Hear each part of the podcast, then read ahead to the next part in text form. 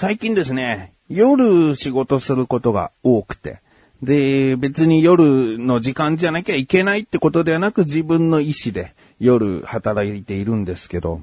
で、僕の仕事をずっとパソコンに向かって作業する仕事なので、えー、夜だから外が暗くてとか、えー、人との打ち合わせ時間がとか、えー、そういった周りを気にせずに、個人の作業ペースで進めていけるんですね。えー、まあ、たまにね、打ち合わせとかあるけど、まあそういう時は日中外に出たりとか、まあたまになので、ほとんどが自分の作業となると夜を選ぶ。夜のがやっぱり作業の効率がいいというかね、あの夜ならではのこう静けさと、うーん脳のはかどり感ってありませんかね。うん、よくさ、あのー、まあ、ぜ、誰もがあるってわけじゃないけど、歌詞とか考えたり、まあ、日記とかでもいいかな。なんか言葉選びとか夜中こうやってるとさ、すごい臭いセリフとか、こう思いついたりなんかしてバーって書いてさ。う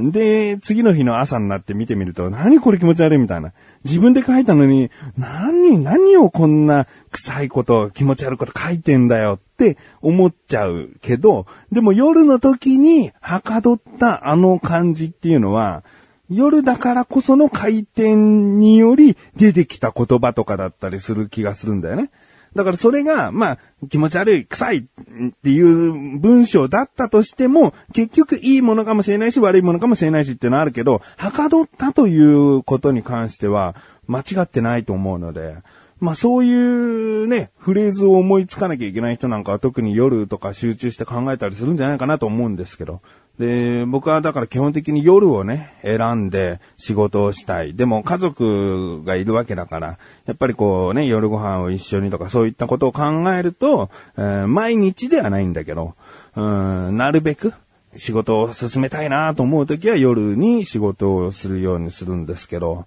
これが、なんか僕は自分の個人的な仕事、うん、自営業に近い仕事をしているので、うん、誰にもそんなに迷惑をかけていないんですけど、もし僕が雇われている、このどっかの会社の社員だったら許されないことなんだなって、なんかふと思ったんですよね。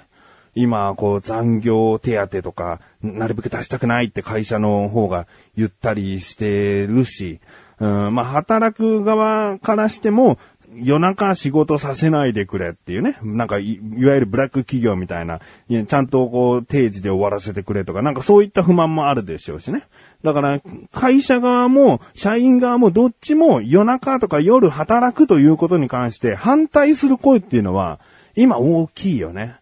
うん、だから僕みたいに夜やりたいんだよなって、もし、あの僕が会社に勤めて今の仕事をするとした時に、僕すいません、夜集中してやりたいので今日残りますみたいなことなんだよね。そしたらダメだよ、残業代のに出さないよ。出さないよって言われたらそれはそれでなんか嫌、嫌だもんね。うん、でも、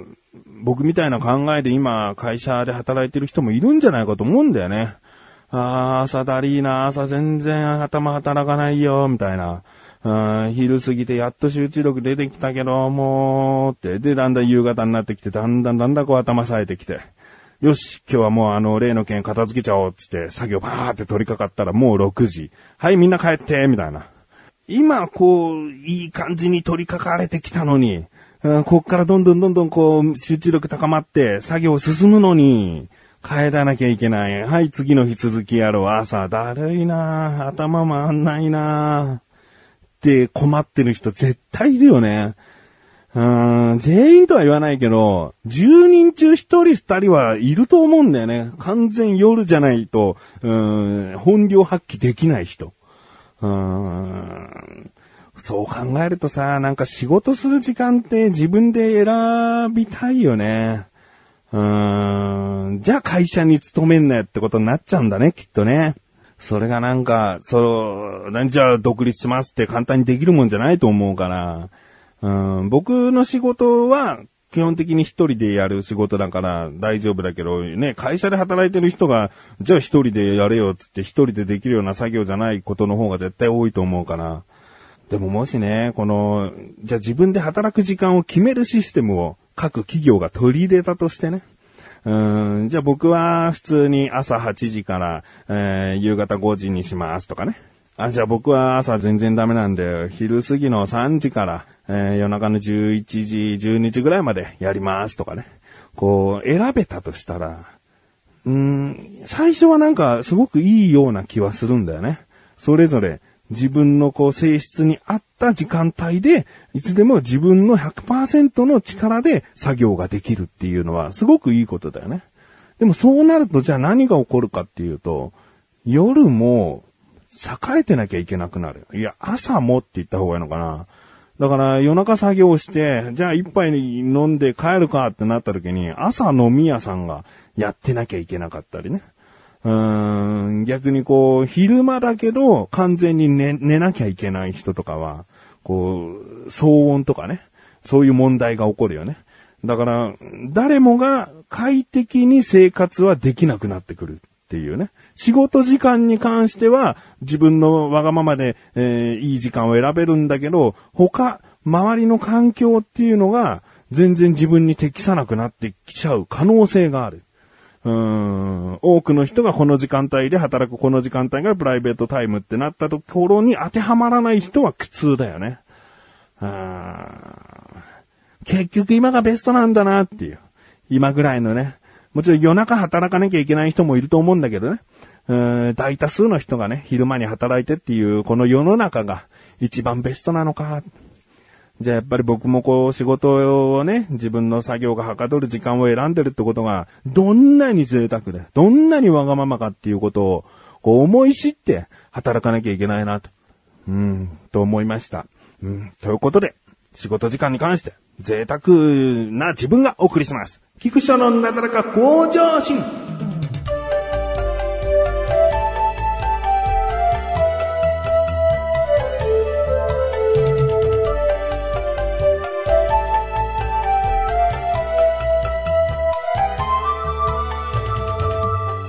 さあ、久しぶりにですね、ツイッターの過去僕がつぶやいたことに関してね、一つだけ今回拾ってね、お話ししようかなと思ったより最初の話長くなっちゃったんで、一つにします。えー、僕のツイッターですね。あ、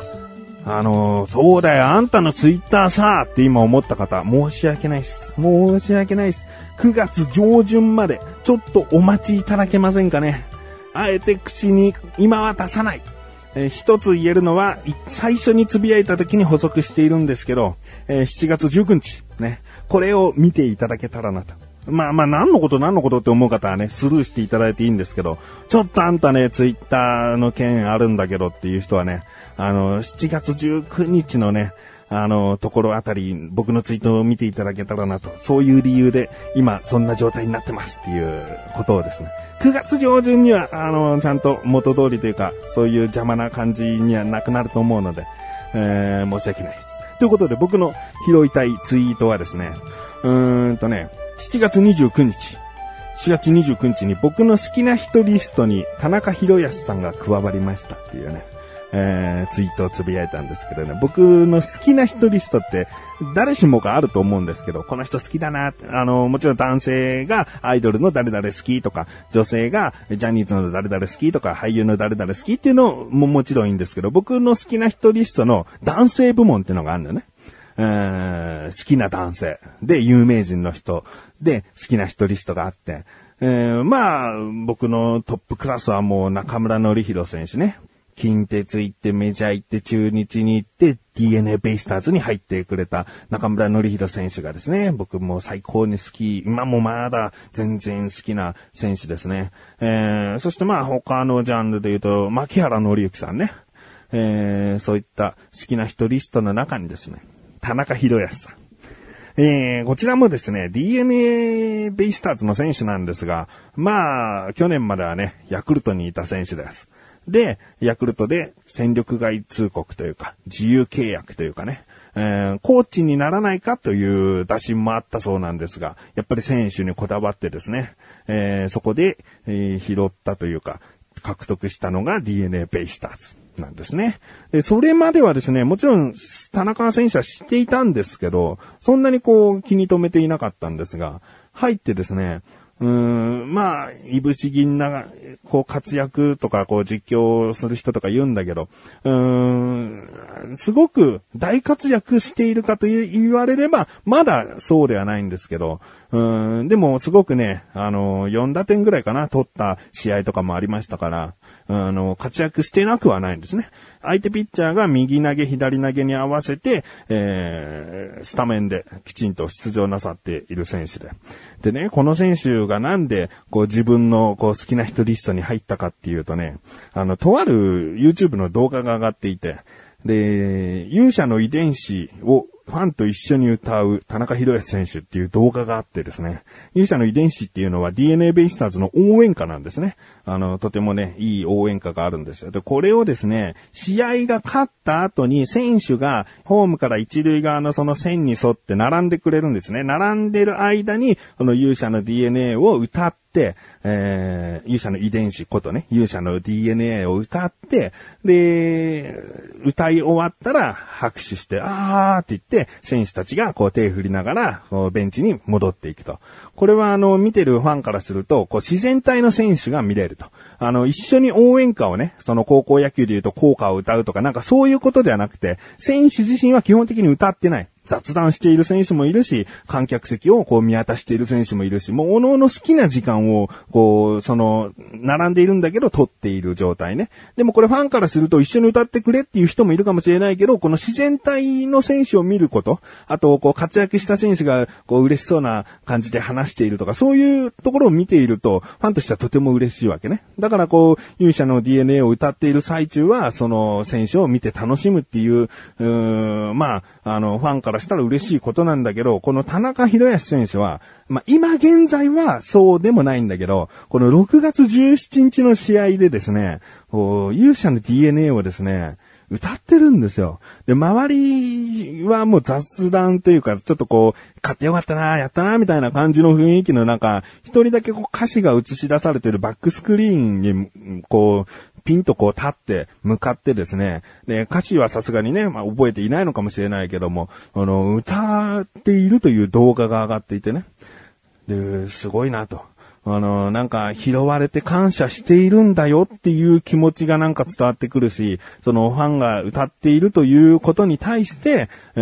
ー、僕もファンと一緒になって歌おうっていうなんかこう、横浜に早く溶け込もうっていう感じもするし、現に Facebook では横浜のいろいろなところを回りたいとかね、そういったことをおっしゃっているので、あの、やっぱり、なんかこう、なんとか横浜の一員として感謝もするし、あの、溶け込んでいきたいっていう気持ちの現れが、その、一緒に応援歌を歌うという姿勢になったんじゃないかなって思ってですね、こう初めて見た時こう、うるうるしてきちゃってね、あのー、あもう頑張っていただきたいなと。年が僕と同い年かな、35か、34かっていうぐらいの、あのー、まあ、プロ野球選手としたらもうベテランという域になって、えー、ここまで選手を続けることもすごいことなので、あまりこう、成果が上げられないともう翌年でも、こう、戦力外っていうようなことになりかねない。そういう状況の中ね、やっぱりこう、活躍していきたい、横浜に溶け込んでいきたいっていう、この頑張っている田中宏康選手をですね、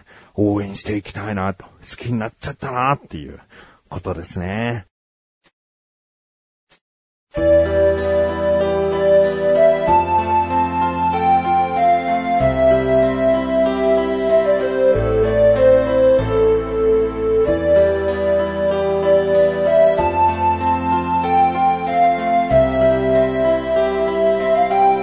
エンディングでーす。僕がお話しした田中宏康さんが歌う動画というのはですね、YouTube に上がっておりまして、僕の7月29日のつぶやきででもですね、あの、リンクを貼っておりますので、気になるという方は探してみてください。ということで、お知らせでーす。このなだらかご女子が配信されたと同時に更新されました、菅井菊池のコンビニ侍聞いてみてください。今回は菅井からのおすすめ食品で、ローソンさんよりでかい焼き鳥ですね。うん。まあ、焼き鳥といえばね、お祭りも連想される方いるかもしれませんね。えー、夏祭りについてですね、少しお話ししておりますよ。ということで、気になるという方はぜひ聞いてみてください。なだらか小女子は毎週水曜日今週です。それではまた次回お会いいたい菊池翔でしたメガネとマーニでもあるよ。お疲れ様に